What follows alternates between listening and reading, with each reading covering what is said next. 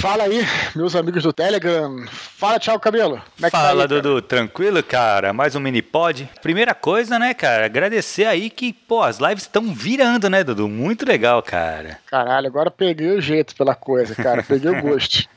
É muito bom, cara. Live é muito legal porque você consegue realmente estar com. Eu já tinha feito algumas na época do Catarse, né? Sim. Mas naquela época, assim, eu tava pegando a parada. Hoje em dia tem umas ferramentas mais novas. As lives evoluíram muito, né, nos últimos Por tempos. Por conta da pandemia também, né, Dudu? Isso, perfeito, isso aí, isso aí, né? Então, e aí eu acabei que a galera tem aderido mais, né? Acho que a live no passado era uma parada, talvez assim, mais. Não sei, talvez para um público mais restrito. Hoje em dia todo mundo usa, é, sei lá, ver uma live, comentar e tal. Uhum. Então tá crescendo bastante. Tô achando maneiro, cara. Tenho feito lives periódicas lá no canal lá. Pô, cara, do e... Custolano foi muito legal. Porra, Custolano foi legal. Vi de... Pô, foi muito legal, muito legal mesmo. Foi muito bom, cara. Olha só. E aí, na verdade, nós tivemos uma live ontem, na realidade, com o Thiago Rex, né, meu uhum. irmão. E olha só, na aproveitar e dizer o seguinte: a próxima live, Thiago, na verdade hum. tem duas coisas que eu quero falar aqui. Eu vou ter uma live, olha só como é que estão as coisas, o negócio tá agitado, Thiago. olha só.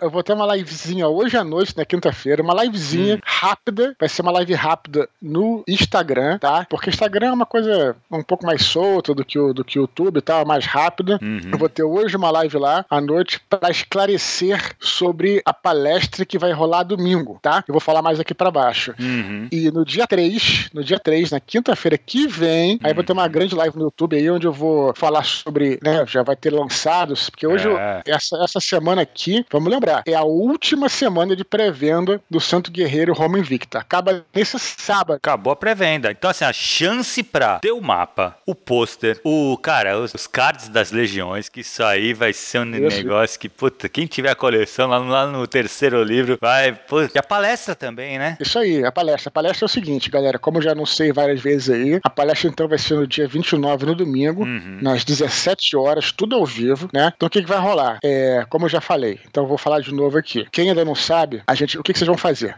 Quem comprou o livro na pré-venda. Muita atenção aqui, vou repetir, já falei isso nas redes sociais, tá? Mas sempre bom repetir. Uhum. Quais são as instruções? A galera vai mandar um e-mail para santoguerreiro@record, record editora, né? Uhum. santoguerreiro@record.com.br. Nesse e-mail você vai colocar o número do seu pedido e a loja que você comprou. Ah, comprei pela Amazon, o número do pedido tal. Se você uhum. preferir, você pode ou fazer uma print da tela, nessa tela de pedido aí, uhum. ou então tirar uma foto da tela. Qualquer coisa funciona, só para você comprovar o seu pedido. E aí você vai mandar esse e-mail para santoguerreiro.record.com.br. Com isso, só isso, e eles vão te retornar com todas as instruções para você participar desse evento, dessa palestra ao vivo sobre o São Jorge Histórico, que vai rolar no domingo 29. Então é isso. Na, na outra quinta-feira, hum. vou fazer uma live com a fã lá em cima, fazer uma live para conversar com a galera. Talvez alguém já tenha recebido o livro, então vou fazer uma live para alinhar as expectativas, né, Tiago? Pra galera saber o que vai encontrar. Ah, isso é muito legal. Então, cara, é tanta informação, tanta coisa aqui Cara, eu vou te é... falar que eu tô puta ansioso pra pegar o livro em mãos, cara. Pra começar a ler essa parada, cara. Não sei se Pô, é porque cara... a gente tá falando tanto do livro, cara, já há algum tempo. Cara, eu tô muito empolgado com esse livro, cara. Acho que eu nunca tive com os teus livros assim. Pô, sempre que ah, vai lançar tal, eu sempre ficava empolgado. Mas com esse, cara, não sei se, se a gente participou mais, sabe, desse lançamento, dessa pré-venda. Estou mais envolvido, mas eu tô louco pra chegar e começar a ler, cara. Pô, sabe pra que eu tô empolgado, Thiago? Hum. Eu tô empolgado pra começar começar a escrever o segundo, cara. Ah, que legal. Porque o segundo, pô, o segundo vai se passar na Germânia, né? Ah, vai chamar o Ventos do Norte, vai se passar na Germânia, vai mostrar as batalhas lá contra os bárbaros e tal. Então, cara, é, tô bem empolgado também para todo esse evento que vai acontecer. Então, galera, é o seguinte: várias lives aí. Eu sei que vocês devem ter ficado enrolados com tanta informação, mas qualquer coisa fala comigo nas redes sociais. E não esqueça, se você comprou o livro na pré-venda, não esqueça de mandar um e-mail para santoguerreiro.record.com.br com o número do seu pedido e a loja. Ou então uma foto da tela, coisa do tipo, só pra galera conferir lá e ela já te retorna com todas as informações pra você, para não percam esse evento ao vivo, que eu vou falar bastante sobre São Jorge Histórico. Domingo agora, né? Pra quem participou da pré-venda. Domingo agora, domingo agora. Beleza? Acho que marquei Muito bem. legal, né? cara. Já tá, pô, não tem como esquecer, né, galera? Maravilha. Beleza? Beleza, Então que vamos mais? que vamos. Cara, acho que só isso, cara. De, de recados. Isso aí. Só pra galera ficar ligada que realmente acaba agora, cara. Essa semana, acabou. É o lançamento, já começa na segunda-feira, já estão entregando, cara, os livros. Isso aí. Então. A partir, envios a partir de segunda-feira. Beleza? Também estou empolgado porque eu não peguei o livro em mãos ainda, né? ah? Não chegou foda. físico pra mim. Também estou empolgado pra receber. Vamos lá? Legal, Vamos bora. Vamos lá. Primeiro e-mail do Rafael Juk, Juk eu acho. Rafael Juk, ele às vezes está presente nas nossas lives aí. Pô, o Rafael Juk, ele, ele contratou a oficina literária também. Vou dar uma lida no, no, no texto dele. Eu acho que é um conto, se não me engano, uma coisa um pouco menor, assim, de extensão. Mas já tô bem empolgado pra ler também, cara. Já, já entrou na fila aqui, como eu falei pra ele. Ele fala assim: Quem tem conto pequeno, aproveitando só o ensejo, hum. quem tem conto pequeno, conto de uma página, de duas, também a opção literária faz esse serviço também, né? Não é Sim, é só. Cara, na verdade, Dudu, eu não fazia, cara. Não é que eu não fazia. Porque assim, você fala, pô, não vale a pena, porque, cara, eu vou fazer uma coisa e vou. Eu cobro, assim, nos valores, eu falo, meu, é, fica, fica muito barato para eu fazer um, ter um trabalho desse. Aí o que eu pensei, eu estipulei, assim, uma coisa de um valor bem baixo só para contos pequenos. Porque a gente sabe que tem uma demanda grande disso, né, Dudu? Uhum. E aí, realmente, cara, hoje mesmo mandei um orçamento para um, pra um rapaz. Sim. Que vamos ver, né?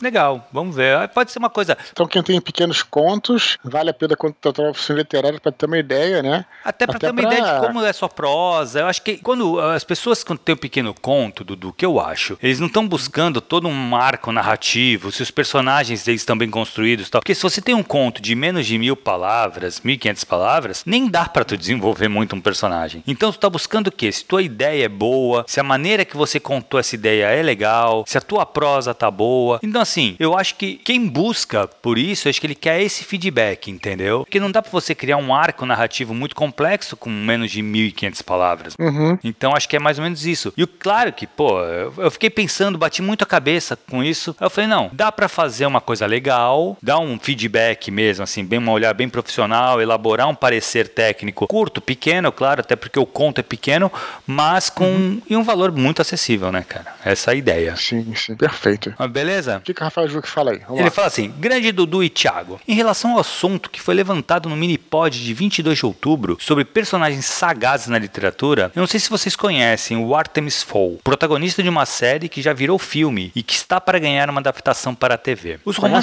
eu conheço, cara. Eu li o primeiro há muito tempo atrás. Eu li o primeiro, eu não sei porque eu não li os outros, mas eu gostei muito, de verdade, do primeiro. Gostei que muito, legal, muito cara. mesmo. Excelente. Aí ele continua: os romances contam a história de um garoto tão inteligente que consegue descobrir a existência do mundo das fadas. O povo feérico se utiliza de tecnologia avançada para se esconder quando visita a superfície. Eles moram no subsolo. A trama é muito boa, criativa e de fácil leitura. Sobre publicar na Amazon, Acabei de fazer isso. Meu primeiro livro saiu semana passada e chama-se O Primeiro Dia, uma história com zumbis na cidade de São Paulo. Fica o jabá para quem quiser procurar. A loja do Jeff Bezos realmente permite que o leitor visualize as primeiras páginas, forçando o escritor a caprichar nesse trecho inicial e transformando a prévia em uma genuína peça de marketing. Enfim, talvez seja interessante se vocês pudessem comentar esses dois tópicos. 1. Um, o preconceito que o público em geral tem com a literatura fantástica, encarando todos os livros dos gêneros como obras infantis. 2. Essa estratégia imposta aos livros da plataformas digitais, liberando as primeiras páginas para degustação. Tenho outras sugestões e comentários, mas como o e-mail está longo, envio nos próximos. Obrigado, Rafael Duke. Primeiramente, Rafael Duke, não deixe de escrever. O e-mail dele era um e-mail que estava lá embaixo, já tinha mandado há, há muito tempo. Uhum. A gente acaba aqui tá recebendo muitos e-mails, felizmente. Continue enviando seus e-mails. Aquela coisa que a gente sempre fala, às vezes demora um pouquinho para colocar aqui no Minipod e tal, né? Por mal. Então agora, Rafael já pode mandar as outras sugestões de comentários. então vamos falar sobre o que ele colocou aqui. Primeiro, é, esse preconceito aí é, que existe, né? Uma vez eu fui entrevistado pelo Sesc TV, é uma, uhum. uma, num, num, programa que até tá na internet, tá? É bem legal, aliás, foi bem, bem bacana. Uma entrevista com o Toreiro, né? Ah, que sim, meu conhece, né, aqui, é. Sim, sim. E, e, a entrevista foi bastante desafiadora. Eu achei ótima a entrevista. Ele é bom, né? Ele, ele, me colocou contra a parede, assim. É, não, ele, é, eu, ele é muito eu bom. E eu me saí bem, assim, isso que eu achei uhum. legal, assim, né? E não, não foi uma, uma disputa de forças, não, mas achei não, legal. Ele não é grosseiro, né, cara? Ele, ele, é, ele é um bom. Ele, exatamente, ele incomoda, né? Ele sabe te fazer perguntas que vão te desafiar. É, e aí se você tiver seguro naquele tema, claro, né, você vai sair bem, que foi o que aconteceu comigo. Ele fez uma pergunta interessante sobre isso também, dizendo que essa literatura fantástica né, é vista como uma coisa infanto-juvenil e porque algumas pessoas associam aos contos de fada, enquanto na realidade essas mitologias, essas histórias fantásticas podem ser associadas também aos grandes mitos da história, que uhum. são coisas seríssimas. Né? Não que o conto de fada não seja sério, né? Claro, mas assim, os grandes mitos da história, Epopeia de Gilgamesh, por exemplo, né? Todas as histórias, é, a mitologia nórdica, mitologia grega, uhum. sabe? Tipo assim, então, coisas que moveram sociedade. Então, assim, mas existe um pouco, talvez, esse preconceito aí. É, eu acho que no Brasil, pelo menos, acho que o Game of Thrones veio para mudar isso, né? Eu acho que hoje em dia, né? Uhum. Mas eu acho que também, por existe também um ranço, na minha opinião, da galera que. É difícil falar isso porque é aquela coisa, name the names, né? Não sei, é difícil a gente falar isso sem falar quem é, mas existe algum certo ranço, uma turma de uma literatura mais elitista, e como a literatura fantástica, uma literatura mais popular, vende muito, uhum. então é mais fácil você falar, vende porque é para crianças, crianças eles é. tentam encontrar motivos para justificar o fato de que a literatura supostamente mais séria não está vendendo, né? Uhum. Ah, não, a literatura fantástica vende porque é consumo fácil para criança, para adolescente e tal. Então eles tentam inventar uma, uma sabe, criar uma teoria. Na verdade, que é, é, essa teoria ela é mais para proteger eles. Exato. Ah, não, meu, meu livro vende menos do que a literatura fantástica, mas é porque eu sou elitizado, eu sei mais é, e tal. É, exato. Não tem nada disso. Então, essa é, é o truque que eles uhum, fazem, entendeu? Uhum. É, na realidade, não tem nada a ver com isso, né? O, o, não é porque ela é mais popular é, é simplesmente, é porque é, talvez se um livro vende é porque é melhor do que o outro, então atingiu um público maior também. Uhum. Então acho que é bem por aí. Então daí que talvez tenha que se criar esse preconceito, sabe? Que é uma coisa que se fala muito não só com a literatura fantástica, tipo, literatura de gênero, que se chama, olha só, de gênero. É, é. Que ficção científica, por exemplo, vendia pra caramba. Uhum. Você fez, fazia um livro assim mais elitizado, coisa assim, vendia menos. Ah, não, mas ficção científica é, é literatura de terceira categoria. Tem muita coisa ruim na ficção científica, tem muita coisa boa também, né? Então. Como qualquer literatura, aí, né, cara? Como a literatura mainstream é claro. aí, com a galera também. Sim, entendeu? sim, perfeito. Ah, ah, esse, esse negócio, eu já acho a literatura de gênero, já acho meio que. Ele já quer separar, né, cara? Sim, a nossa literatura, a nossa, entre aspas, é, né? É. Da, da elite, é literatura universal. É, né? bizarro. Ah, o resto é de gênero. É. O resto é de gênero, né? Quer dizer. Eu acho que a academia tem coisa... muita culpa nisso também, viu, Dudu? Assim, eu acho que a parte, assim, a galera que estuda literatura já vem com esse preconceito. Eu fiz um curso do Harry Potter, uma mestranda, mestranda não, ele é mestre na USP. Cara, e ela contando a dificuldade que ela teve de conseguir fazer o mestrado em Harry Potter. Uma forma uhum. dificuldade. Ela tomou não de vários orientadores que não aceitaram o projeto dela. Ela teve que para estudar Harry Potter, ela teve que não estudar o Harry Potter. Olha só que bizarro. Ela teve que uhum. estudar os leitores. Então ela teve que fazer a tese dela baseado nos leitores, como o comportamento dos leitores de Harry Potter. Ou seja, ela não conseguiu estudar a obra. É, ela teve isso, que sim. correr por fora para poder. O que é ridículo, né, cara? Vamos combinar. Mas, mas sabe, não, muito ridículo. Mas sabe o que, que só fazendo a minha culpa aqui? Eu tava falando anteriormente que deu uma, eu dei uma titubeada aí, né? Quando eu, em vez de. Se você você citou aí a academia e tal, mas eu titubeei porque é muito difícil também, Thiago, generalizar. Porque na academia, como você acabou de falar, que é acadêmico e, e, e quis fazer uma coisa, de repente, talvez tenha pessoas que não sejam assim, então é tão difícil generalizar, falar que é a academia que faz isso, ou a crítica. Tem não, críticos é. muito legais também sempre. Então, assim, eu titubeio, porque é, é muito difícil você nomear Exato, exato. Não dá para generalizar, né? Não é todo é, mundo, né? Sim, mas, mas cara, mas tem a... isso, é. Tem, tem isso. isso. O próprio Paulo Coelho, cara, assim, eu na faculdade de letras, como eu via professores falando mal do Paulo Coelho. Sabe assim? Uhum. Eu duvido que tenha lido dois, três livros dele. Mas é, é normal falar mal do Paulo Coelho entendeu? Como se fosse uma literatura menor. Sabe por quê? Porque o cara vende pra caralho. Uhum. E o vender é um pecado, cara, no Brasil. Sabe? Você vender é. muito é, é um pecado. Não pode, tem sabe? Uma, Isso eu acho bizarro. Tem uma, autora, tem uma autora bem assim, da Elite, que uma vez criticou o Paulo Coelho, dizendo que não tinha conseguido chegar à página 10. Ele falou que os livros dele não começam antes da página 15, porque tem lá, o, tem lá a introdução e as coisas. que foda. Então tem essa coisa, né? Mas é, é isso, cara. É, é isso foda. aí. É, existe. E quem. Eu, eu não vou nomear, mas eu digo assim, quem é, tá inseguro com a sua obra, talvez não consiga aquele sucesso que, que quis e, e só consegue é, a bajulação daqueles que estão próximos e tal, e fica tentando inventar mil teorias para justificar por que, o outro foi melhor. Isso Exato. não é só na literatura, não. Isso é em tudo. Tudo, exatamente, entendeu? exatamente. Então, essa coisa de que literatura é menor e tal. E também vou antes de, de, de, encerrar esse comentário, vou também falar o seguinte: e mesmo que fosse literatura infantil, infanto-juvenil, cara, assim, também literatura infantil não tem nada de menor também. Nada de é, menor, pô. Cara, é, é, assim, eu, por exemplo, que escrevo livros adultos, cara, teria uma dificuldade imensa de escrever uhum. um infantil. Então é, cara. Não, assim, a J.K. Rowling, cara, eu acho que o grande, a, assim, a genialidade dela, além de ter criado um mundo muito legal, personagens muito complexos, coisa e tal, cara, ela conseguiu conversar com uma geração que tava lá com seus 11 anos e foi até os 17, sabe? Ela teve essa manha de saber escrever para cada faixa etária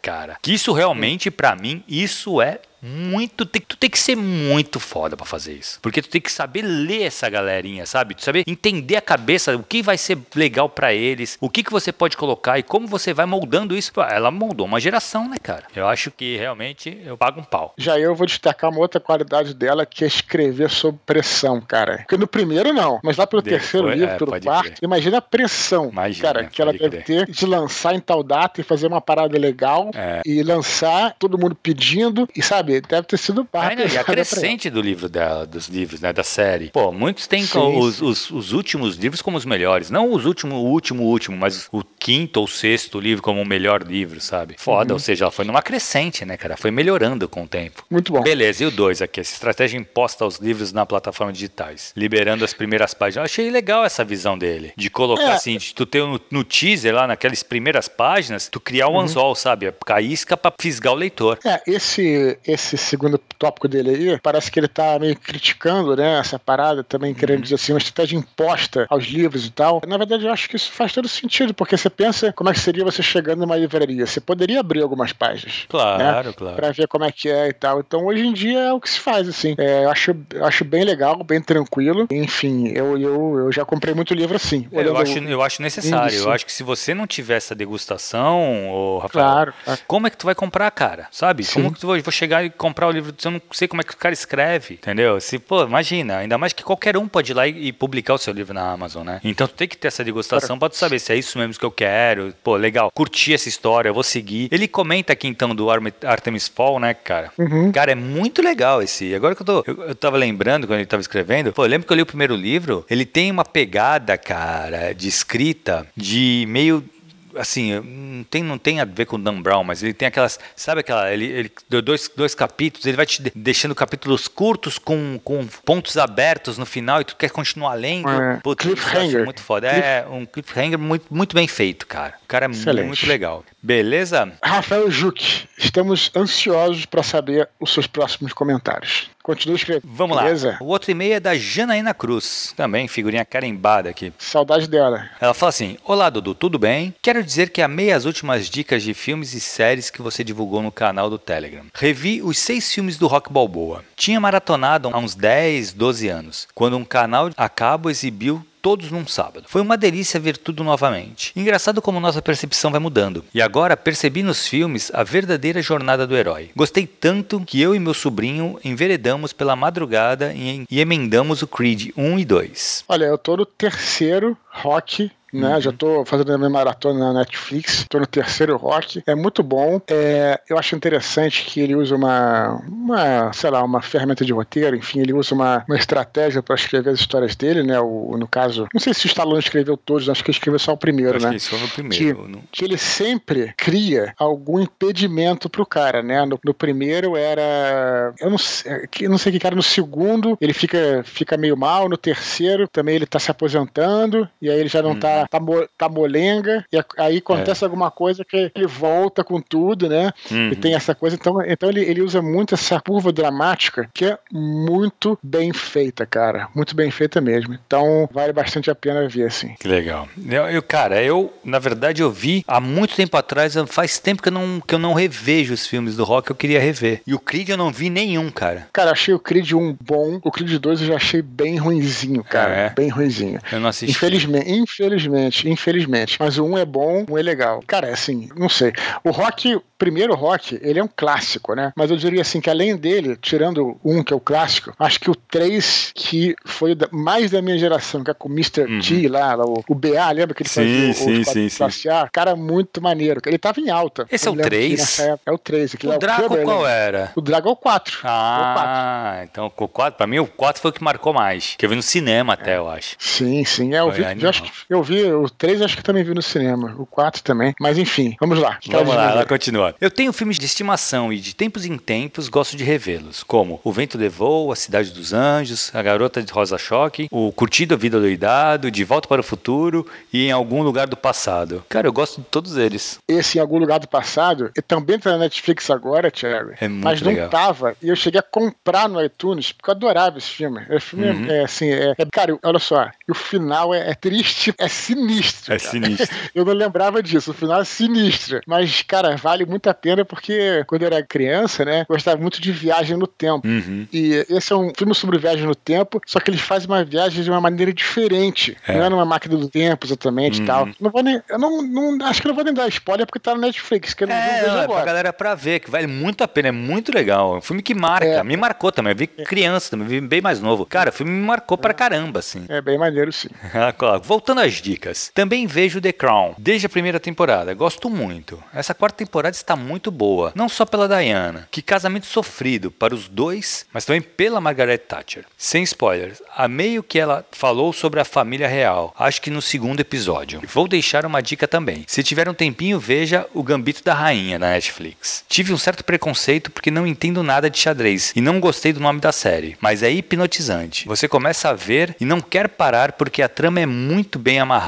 Enfim, já me alonguei. Obrigada mais uma vez e sucesso sempre. Você merece. Com a proteção de São Jorge, que o seu novo livro seja um recordista de vendas. Jana Cruz, direto de Aracaju. Cara, o The Crown eu não tô assistindo. Uhum. A Rive, minha esposa, tá assistindo. Ela adora. Eu parei, acho que na segunda temporada, me desempolguei um pouco e não voltei a ver. Agora, esse uhum. Gambito da Rainha, eu devorei, cara. Maratonei. Pois é, cara. Você já é a quinta pessoa que me fala isso. Acho que eu vou, acho que eu vou dar uma chance, cara. Cara, é muito legal. Assim como a Jana, né? Aí eu também achei o nome da série, assim, bizarro assim. Falei, cara, é. que nome horroroso, sabe? Isso realmente me desempolgou. É. E já falei como é que o nome é impressionante, né? Mas, cara, agora que você falou, assim, é, ela falou e você falou, com certeza eu vou, eu vou ver, pelo menos tentar ver o comecinho, né? Agora The Crown, eu sei que você se desempolgou aí, eu fiz um, um áudio sobre isso, eu adoro a série, mas eu quero destacar uma coisa que ela falou aqui, ela falou assim, olha só, não só pela Diana, ela fala assim, que casamento sofrido para os dois. Uma coisa que eu acho bacana nesse, no The Crown, que eu acho que tinha também no Mad Men, e hoje em dia tá tendo em, mais em séries, é que os personagens, eles têm mais do que uma camada. Então, seria muito fácil, por exemplo, para um, um escritor e tal, colocar o Charles como o vilão da história, né? Porque ao longo do tempo acabou que ficou assim, não para mim, porque eu não tô aqui para julgar ninguém, mas ficou um pouco na cultura popular parecendo que ele era o vilão, né? Porque a Diana hum. se separou dele, disse que é, ele era meio opressor no casamento, tal. Não sei, ficou no ar alguma coisa de que ele era um babaca. E tudo bem, eu não tô aqui para julgar, mas o interessante é que a série mostra os dois lados também, né? Uhum. Não justifica o, o fato dele ser um babaca, não é isso. E talvez nem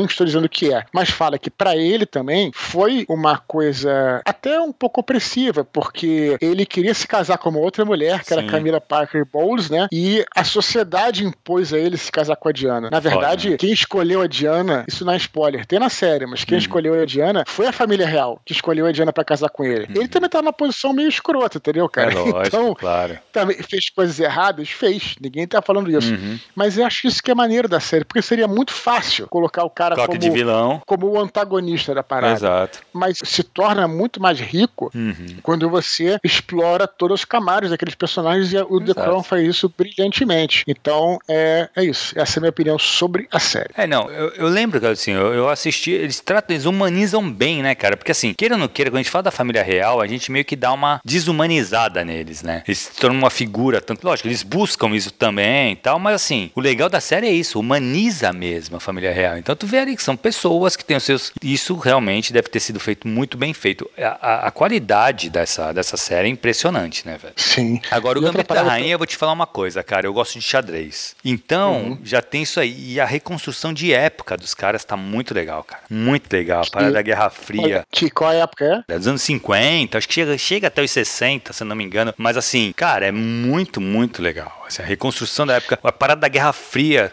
porque assim, o jogo de xadrez, os grandes é, adversários são os russos, né? Então, Interessante, cara. Se você, gost... se você gostou dessa, dessa série, na realidade, eu, é, eu vou ver o Gambito da Rainha agora que você recomendou. Se você gostou dessa série, tem um filme interessante. Não é excelente, não, tá? Interessante na Netflix, que chama Partida Fria. É um filme é, polonês, né? Feito só com. É, falado em inglês, uhum. mas é um filme polonês, produção polonesa, que é justamente um enxadrista, assim que fala, enxadrista, é, né? Enxadrista. Um enxadrista americano que vai é, disputar a partida de xadrez com um russo na Polônia durante a crise dos mísseis, né? Ai, que foda. É, é, olha, o roteiro do filme não é, eu vou ser bem sincero aqui, não é excelente, tá? Mas vale a pena ver porque a, justamente a reconstrução de época, a fotografia, a direção, figurino, cara, sabe? E tem uma coisa de matemática também bem interessante. Vale a pena ver, vale a pena tirar duas horinhas para ver aí. É, não, é, o legal do, do Gambito, cara, é que Pra tu ver como é, como é foda, como, como uma coisa bem feita acaba pegando a galera, né? Uhum. É, muita gente achou que era história real. Uhum. E, né, eu tava lendo uma matéria, os caras explicando, não, não é real. Ela não existiu a personagem. Ela foi baseada num outro personagem que era um cara Entendeu? E as, os campeonatos de xadrez que eles mostram uhum. na série, é, tem os, os mestres é, comentando, né? E fala, meu, era assim mesmo, era exatamente assim que acontecia tal. Acho que o Kasparov, que é um dos grandes campeões, é um dos grandes mestres, ele comenta, fala, não, era realmente assim tal, não sei o que. Legal, né, cara? Devem ter ido atrás disso. Olha, eu vou te falar que eu até já gosto de xadrez, mas como eu sou um, um mero fighter de inteligência 12, não fui muito longe. mas, mas acho maneiro, eu acho a ideia do xadrez muito legal, sim. Um dia a gente joga junto, Thiago. Mas obrigado Boa. pela Jana Cruz. Obrigado pela. Várias dicas. Mande né? mais e-mail, Jana. Isso aí. Vamos lá. O próximo e-mail é do Thiago Schelles, cara. Ele escreve. Direto da plataforma, será? Exato, não, acho que ele já voltou, né, cara? Era 15 dias que ele fica 15 15, ele deve ter voltado. Ou tá cheiro voltando. De gasolina, cheiro de gasolina e óleo diesel, toda a plataforma. Ele manda assim: Fala Dudu, fala Cabelo. Acabei de ouvir o áudio sobre a visita ao Museu do Exército em Paris. Também adoro visitar museus. Dois dos que mais me chamaram a atenção: o Museu do Vaticano e o Museu do Holocausto em Israel, que provavelmente o Dudu já deve ter ido. É impressionante como a carga histórica dos museus e ou o terreno em que estão localizados nos, nos preenche singularmente. Sentimos algo estranho quando pisamos nesses lugares que retratam tempos antigos e vidas passadas. Lembro de um amigo meu ateu até os ossos, me contando que chegou a chorar em um canto como se sentisse uma carga energética. Essas foram as palavras dele ao visitar o Santuário de Fátima em Portugal. Às vezes fico pensando se não seria isso mesmo, se esses lugares não seriam uma espécie de bateria carregada de sentimentos e sensações que ali se acumulam ao longo dos anos. Dei uma viajada, né? Mas sim, acredito nessas coisas. Esse meio se enquadraria até em um mini pod sobre casos sobrenaturais. um abraço abraço. Então, Dudu, o que, que tu acha disso, cara? Beleza, excelente mesmo, nosso amigo da Muito plataforma. Legal, né? De essa edição eu tocava a música do, do Capital Inicial. Como a gente não tem edição, fica na cabeça. Sabe que essa música. Fica na ideia. É, inclusive, é música urbana, não é isso? O nome da música? É, que tem cheiro de gasolina e óleo diesel. É. Não lembra disso? Lembro, lembro. Pois é. Essa música eu imaginava que era uma história de uma plataforma de petróleo e tal, né? Mas na realidade era uma música que o Renato Russo escreveu quando estava na plataforma esperando na plataforma da, da rodoviária de Brasília, depois de um show. Ah, que então ele via a torre, né? A, to a torre uhum. da, de Brasília lá e tal. Então, Thiago, é, cara, acredite você, eu não fui no Museu do Holocausto em Israel, cara. Vou te falar por quê. Porque vocês não têm ideia do quanto de coisa tem para ver lá em Israel. É. Cara, é, é assim, é, é, um mar de coisas, entendeu? Uhum. Então, é, você realmente, quando você vai pro. Eu, a gente falou longamente, né, sobre a minha viagem ali, né, no, em podcast tudo mais. Quando você vai para esses lugares, cara, você tem que escolher, né? Você escolher o que, que você vai visitar e meio que fazer uma viagem temática. Eu fui lá para estudar história antiga. Eu vi até algumas coisas de história medieval que estavam no meio do caminho, mas eu fui lá para estudar história antiga. E acabou que eu não fui no Museu do Holocausto, que é uma coisa mais, assim, mais contemporânea, né? Falando sobre história contemporânea uhum. e tal. Então, foi uma questão de escolha. Tem muita coisa para ver. Quanto ao negócio dos santuários, te falar qual é a minha opinião, cara. Realmente existe isso. Existe essa carga energética, mas eu não sei até que ponto isso é uma coisa necessariamente do lugar ou da gente, né? É, isso não dá para saber. Mas o que eu sei é o seguinte: uma vez eu me lembro do nosso, do meu guru aí, Joseph Campo, ele tem uma palestra só sobre templos, templos e santuários. Ele explica que na mitologia, nas religiões, todos os santuários eles são feitos para te é, catapultar para fora da realidade comum, da sua realidade mundana, né? Uhum. Então ele até ele cita uma, uma situação que ele tá andando lá na Quinta Avenida de Nova York e ele entra naquela catedral de St. Patrick, né? Uhum. E a coisa muda de figura, né? Você vê os vitrais, você Sim. vê as imagens, você vê o altar, você vê. E, essa é a função dos santuários desde o princípio dos templos, dos templos, desde uhum. o princípio dos templos. Os primeiros templos eram no interior das cavernas. E quando você descia lá para o subterrâneo, ficava tudo escuro, que era para você perder o contato com a realidade. Sim. E o mundo, o mundo comum, né, fica para fora. E é justamente para você aí vai ou você se conectar consigo mesmo, deixar os seus, os seus problemas de fora e você poder ter uma experiência transcendental. Isso não tem nada a ver com misticismo, com sobrenatural, com nada. É você ter uma experiência diferente, que transcendental, que transcende o mundo comum, né? Seja meditando, ou seja, aí, claro, cada um vai interpretar. Talvez se o cara tem, pode ter uma, sei lá, uma sensação que ele acha que vai ser um contato com Deus, contato com o santo, ou com ele próprio, ou nirvana, ou alcançou o alfa. Mas os santuários, o objetivo dos santuários é justamente isso, quer dizer, te transportar para uma outra realidade. E quando você viaja, inclusive, para outros lugares, é isso, além de tudo, isso até amplia, porque você ainda está longe do seu país, né? Você vai no lugar que já é um lugar consagrado. Quando você, cara, quando você realmente entra, olha, no túmulo de que seria o túmulo de Cristo, no Santo uhum. Sepulcro, é realmente uma energia bem forte. Mas, uhum. de novo, aí fica a critério de quem quiser acreditar, coisa do tipo. Claro. Pelo menos essa é a minha opinião baseada no que eu estudei, no que eu vivi. Uhum. não sei qual é a sua opinião aí, Thiago. Cara, na verdade, eu, eu acho que tem isso mesmo também, sabe? Eu não sei se, se.